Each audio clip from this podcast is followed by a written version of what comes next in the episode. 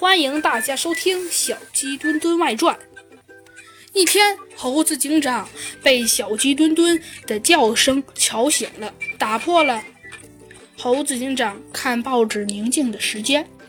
猴猴子警长，有一个人来拜访我们啦。嗯，是谁？猴子警长问道。只见门口警察局外站着一只牛。他说道：“呃，猴猴子警长，你好，我我叫牛牛。”经过牛牛的一番介绍后，猴子警长知道，原来牛牛爸爸的博物馆被抢劫了。于是牛牛爸爸便让牛牛来请猴子警长帮他们破案。猴子警长立即同意了，和小鸡墩墩一起前往了案发现场。当时还有另外七名参观者正在参观，猴子警长也把他们带离了展区，来到了保安室。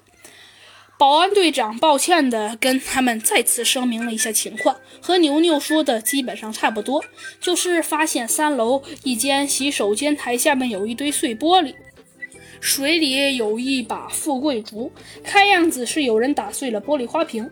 当然，这并不是什么大问题，只要让保洁员清扫一下就行了。随后，保洁员巡视了整个博物馆。查看了昨天的监控录像，并没有发生什么异常情况。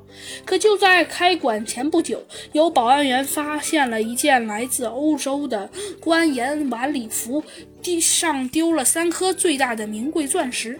那件衣服上可是缀满了 金光闪闪的钻石，不仔细看根本就不会发现少了几颗。